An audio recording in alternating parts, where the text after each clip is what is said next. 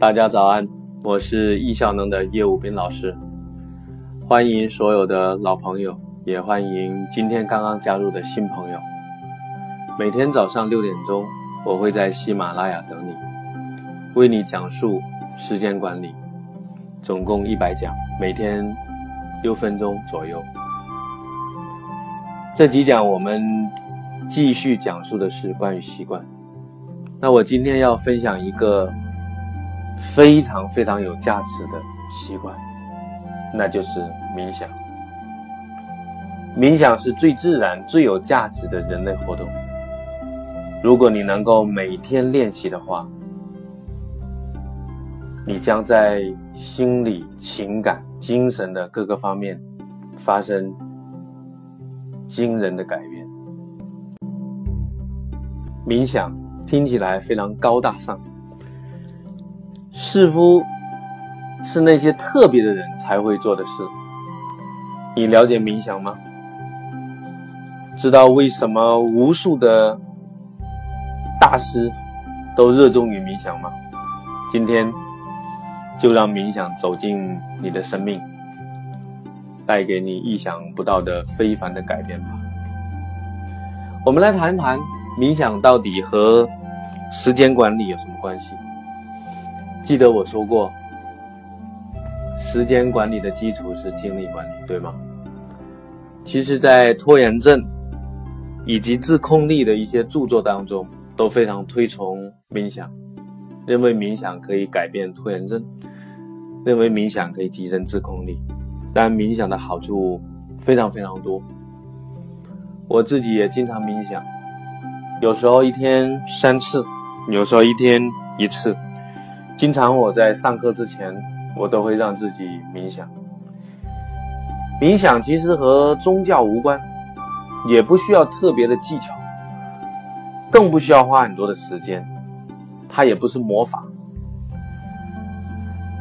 也不是很多同学就跟我讲说，冥想是不是就是什么都不想？啊，蛮有意思。其实大家对冥想不是特别了解。我认为啊，冥想它就是我们生命的移动电源。时间管理的基础是精力管理。每天呢，我们要耗费大量的精力来工作，因此呢，我们需要做到动静有序、张弛有道。晚上我们可以好好睡觉，可是白天呢？我们除了午休以外呢，吃三顿饭以外呢，运动以外呢，我们要做什么？工作了，对吧？工作我们也介绍过番茄工作法。如果今天您是第一次听，你不了解什么是番茄工作法，那就请翻到前面啊，再听一听。番茄工作法就告诉我们要专注工作，然后要休息。那我认为休息的时候静坐是非常好的。那静坐当然很多很多种了，不过今天我来介绍呢，最好是安静的时候呢，用冥想的方法。那冥想应该也有很多很多多种，我建议你用正念的冥想方法。正念这种冥想的方法呢？存在这个世界已经有几千年了，你可以百度一下，当然也可以访问我们时间管理公众号，输入“正念”两个字，会有一篇文章。正念是什么？正念就是有意识的保持自己在不评判的状态。有意识指的是什么？有意识就是你没有睡觉，也没有睡着。是清醒的状态下，是半睡半醒的状态下，意识还在活动，去觉察自己的思想，然后不评判自己的思想。有一个很好的参照物，那就是呼吸。所以，如果呢，始终你能够关注在自己的呼吸上。让自己没有睡去，去觉察自己的思想，不评判它，与自己的思想同在。当你走神的时候，你就回到你的呼吸。当在过程中，你会有很多很多的想法，叫心猿意马，对吧？没有关系啊，让它在。如果你听过我之前讲过的课，大脑不是硬盘，而是 CPU。其实我们的大脑每时每刻都有无穷的想法。GTD 的理念呢，是让我们把所有的事物要收集起来。你只有收集起来，大脑才能安全。